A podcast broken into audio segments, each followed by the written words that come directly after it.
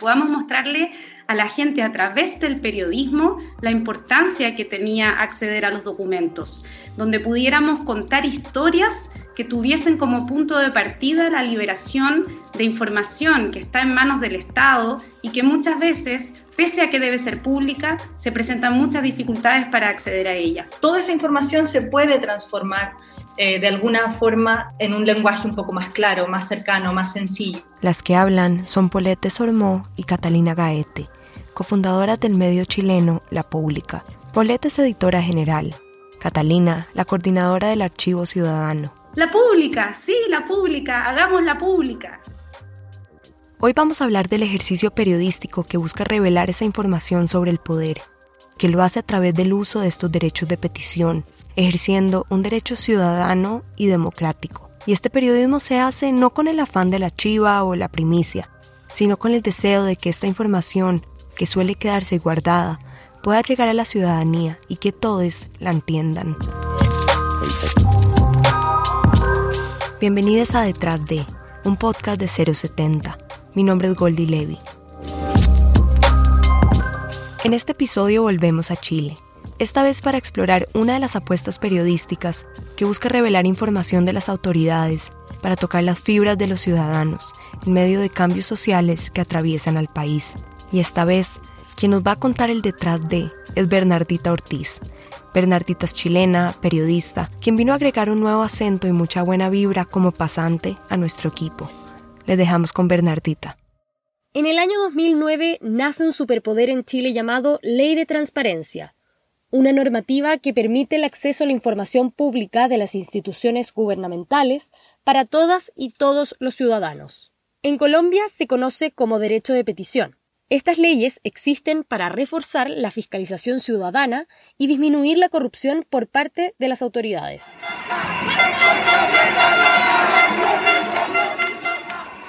Sin embargo, 10 años después, en octubre de 2019, se habla de que Chile despertó Abrió los ojos ante las injusticias, las burlas de las autoridades y la constante desigualdad que perjudica a todas y todos los chilenos. Un mes después, la situación se repitió en Colombia, pero las autoridades no entendieron.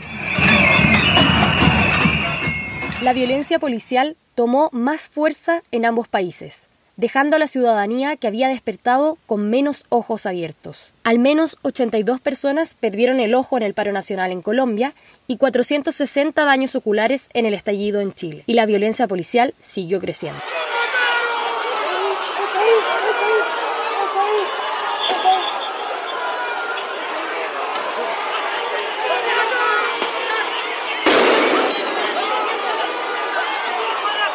Lo que están escuchando es un video de la cámara corporal de un policía en medio de una protesta que hubo en Santiago de Chile el 2020, en conmemoración del estallido social del 2019. Un joven de 16 años que estaba en las protestas cayó al río Mapocho por un puente al ser empujado por un miembro de la policía. A pesar de que el río no tiene agua, el joven sobrevivió, pero quedó con muchas lesiones. El día después de que esto ocurriera, la pública envió una solicitud de acceso de información a la institución de carabineros, como se le conoce en Chile a la policía. Catalina nos cuenta. Fue noticia, por supuesto, a nivel nacional e internacional, entonces estábamos consternadas, al igual que muchas personas en Chile, de lo que había ocurrido, así que ingresamos una solicitud de acceso a la información pidiendo las cámaras corporales de los funcionarios de carabineros que estuvieron en las tres comunas. Los videos no solo evidenciaron lo que le pasó a ese joven, sino la cultura que predomina dentro de las instituciones de la policía, de burlarse de la violencia que ejercen en las manifestaciones. ¿Qué eso? ¿Se tiró? ¿A dónde? Se mató. Piquero. Tiene uno menos. Piquero. Cuando el policía dice piquero, se refiere a un clavado, como en una piscina. Y luego una policía mujer dice, bien, uno menos. Y lo que se ve en esas imágenes es como carabineros se ríe de la situación, eh, como dicen bien, uno menos, hay como toda una, se, muestra como la cultura interna de algunos de los policías que están en la calle, diciendo que ellos se hacen cuentas falsas en Instagram para seguir eh, las manifestaciones, hay temas de género evidente, como eh, sexualizan a las mujeres. Nueve meses después de conseguir el acceso a esos videos, el 18 de octubre de este año, la pública los revela y su publicación generó revuelo con más de casi 60.000 reproducciones en menos de dos semanas. La gente quería acceder a estos videos que estaban guardados en la sección Archivo Ciudadano del sitio web de la pública, y luego, debido a tantas descargas, el sitio colapsó. Para Polet, esto evidenciaba que el trabajo estaba bien hecho. Y eso a nosotras no, nos pone muy contentas porque significa que la gente valora el poder apropiarse de información que debe ser pública. A pesar de que estos videos causaron mucho revuelo, la historia detrás de la pública surge mucho antes del 2020. En el año 2015 pedimos acceso a las actas del Consejo de Seguridad Nacional, que es una reunión eh, que se sostenía bueno, durante la dictadura, pero también durante los primeros años de la transición, entre las autoridades militares y las autoridades recientemente eh, electas que volvieron a, ocupar un lugar en, Chile, en, la democracia. Y eh, era un consejo muy, donde se discutían temas muy complejos, entre ellas temas relacionados a derechos humanos. Para contextualizar lo que nos cuenta Catalina, ese año, el 2015, Paulette era experta en periodismo de investigación y había fundado un taller sobre eso en la Universidad Católica de Chile, en el cual enseñaba a usar la ley de transparencia. Catalina, por su parte, estaba haciendo un reportaje para el medio chileno Radio Universidad de Chile, que trataba sobre la transición que hubo entre la dictadura encabezada por Augusto Pinochet durante 17 años hacia la democracia desde 1990 Investigando, Catalina supo que en 1991 hubo una reunión del COSENA, el Consejo de Seguridad Nacional, en la que estaba presente el recién electo presidente de Chile, Patricio Elwin, y los integrantes de la Junta Militar, entre ellos Augusto Pinochet. El presidente Elwin convocó esta reunión para que la Junta Militar hiciera sus descargos en contra del informe RETIC, que es el documento que demostraba las violaciones a los derechos humanos en Chile con causa de muerte durante la dictadura, y que, además, proponía que se tomaran medidas para que esto no volviera a ocurrir en el futuro. Es ahí cuando Catalina decide hacer uso de la ley de transparencia o derecho de petición para acceder a lo que se había hablado en esa reunión del COSENA. Pero no fue fácil conseguir los documentos. Vimos cómo esta, se bloqueó el acceso a estos documentos, que fuimos al, a Corte de Apelaciones, posteriormente a Corte Suprema, y después de dos años finalmente logramos acceder a 400 páginas em, que contenían historia, parte de la historia reciente de Chile. Uno de los trabajos periodísticos en esta solicitud de información fue aprender a hablar de cierta forma, con un lenguaje enredado que solo los abogados podrían entender. Finalmente, nosotras creemos que eh, para pedir información de mejor forma hay que hablar en los términos que habla el Estado, por lo tanto, ocupamos de estas terminologías más complejas. Lo cual es un problema grande en una democracia, porque esta ley no está hecha solo para abogados o personas expertas en leyes, sino para todas y todos los ciudadanos. Pero volviendo a la reunión entre el presidente Elwin junto a Pinochet y sus secuaces, Después de todos esos intentos, el 2017, dos años después de que hizo la solicitud, Catalina logró acceder al acta, es decir, a todo lo que se habló en esa reunión. Eran 400 páginas de diálogos en donde encontró palabras impactantes. Por ejemplo, propusieron que una forma de sanar las violaciones a los derechos humanos era olvidando lo ocurrido y no reconstruyéndolo. Propusieron olvidar que, según el informe, murieron más de 2.200 personas en manos del Estado y sobre las 40.000 víctimas según otros informes. Básicamente hacen un proceso de negacionismo muy, muy eh, intenso, que hoy día también podemos ver cómo, cómo ocurre también en, en otras circunstancias. Se niegan las violaciones a los derechos humanos, se niega, el, por ejemplo, que el Poder Judicial haya rechazado o no haya dejado de funcionar durante dictadura, lo que hoy día son hechos completamente comprobados, históricamente probados. Entonces, vemos cómo este discurso de las Fuerzas Armadas finalmente se replica hoy día con otras cosas, con, por ejemplo, violaciones a los derechos humanos ocurridas durante el estallido social, en donde dicen esto no es una política sistemática, no hay violaciones extendidas, son hechos aislados, cuando en realidad eh, vemos que los más de 4.000 hechos eh, vulneratorios de derechos que registra el Instituto Nacional de Derechos Humanos son a lo largo de todo Chile. Luego de dos años de juicios y trabas, lograron conseguir registros que eran muy valiosos para la historia de Chile. Eran 400 páginas que tenían bajo su poder cuyas afirmaciones probaban que los dirigentes de la dictadura querían salir impunes de 17 años de violaciones a los derechos humanos. Pero había un problema y era que los documentos solamente estaban en el computador de Catalina y Polet, quienes ya estaban trabajando juntas en 2017. Y ahí nos vimos con una, con una necesidad finalmente, de que teníamos mucha información y necesitábamos compartirla con las personas.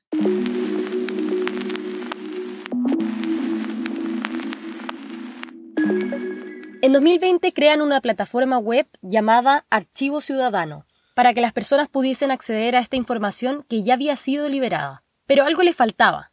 Eran documentos muy largos y tediosos de leer. Y en una conversación telefónica entre Paulette desde su cocina en Chile y Catalina desde su casa en Alemania, se les abrió el apetito a ambas y no de algo culinario. Y empezamos a soñar y dijimos, bueno, pero hagamos un medio, no solo una plataforma de acceso a documentos, sino que un medio donde podamos mostrarle a la gente a través del periodismo la importancia que tenía acceder a los documentos. Entonces tuvimos dos eh, hitos muy importantes que nos, nos dieron urgencia también para ver a la transparencia y el acceso a la información como una herramienta que podía empoderar a las personas y que también en donde el periodismo es más necesario que nunca. Así, en 2020 se concreta el sueño de Catalina y Polet de crear La Pública, un medio de comunicación en donde la ley de transparencia o derecho de petición fuera el punto de partida de todo lo que informaran de aquí en adelante. Hacer pública la información que llevaba años guardada y revelar otras más por venir.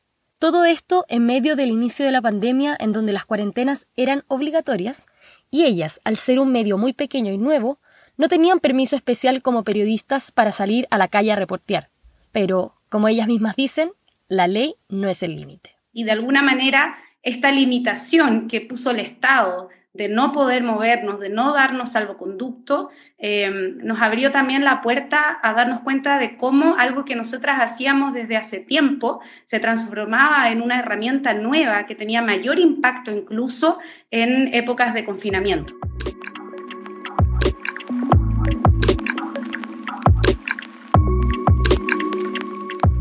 Bueno, entonces, hasta acá Hemos escuchado sobre el revuelo que hicieron los videos de los policías a los que accedió la pública, los diálogos que afanan impunidad por parte de Pinochet y su junta militar, y la necesidad de Polet y Catalina de llevarle esta información al público. Ahora, ¿cómo hacer que la gente entienda toda esta información que, como dijimos antes, puede ser muy tediosa de leer y procesar?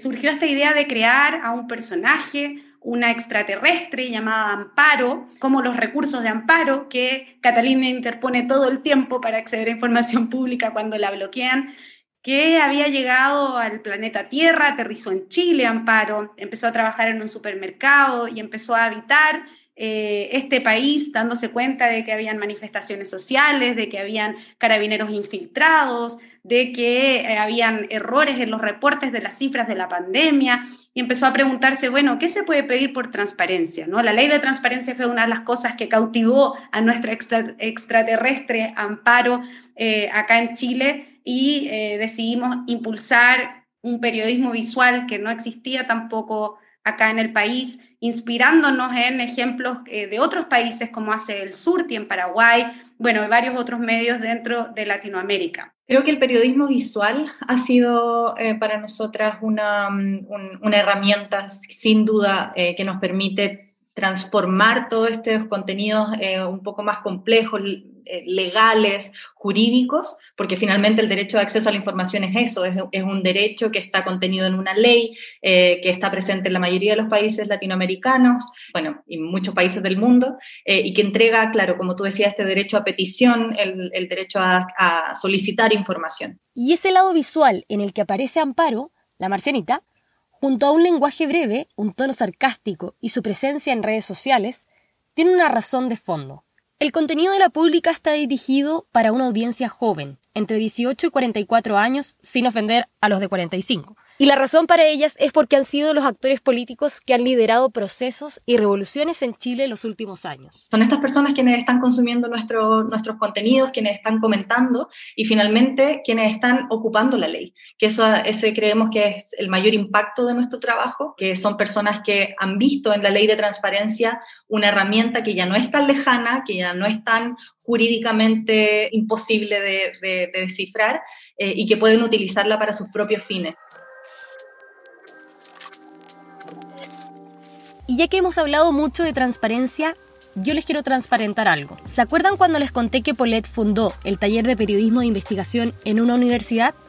Bueno, Paulette fue mi profesora en ese curso y junto a Catalina ambas me enseñaron a usar la ley de transparencia en Chile. Y lo que yo he aprendido de esto es que es muy importante no quedarse de brazos cruzados cuando nos niegan el acceso a una información que es pública. Hay que ser testarudas como Paulette y Catalina y pensar que no hay límites cuando se quiere llegar a los hechos. Y que para eso nos vamos a tropezar con muchas piedras, pero que esas mismas piedras serán la llave que necesitábamos para abrir la caja Pandora que contiene la información pública. O sea, el detrás de la pública es como aprender, aprender, aprender, persistir, persistir, persistir y ser muy, muy creativas en ver que si no podemos entrar por la puerta, bueno, habrá que entrar por la ventana y cuáles son las ventanas que existen. Entonces, eso ha sido, ha sido muy bueno, muy importante.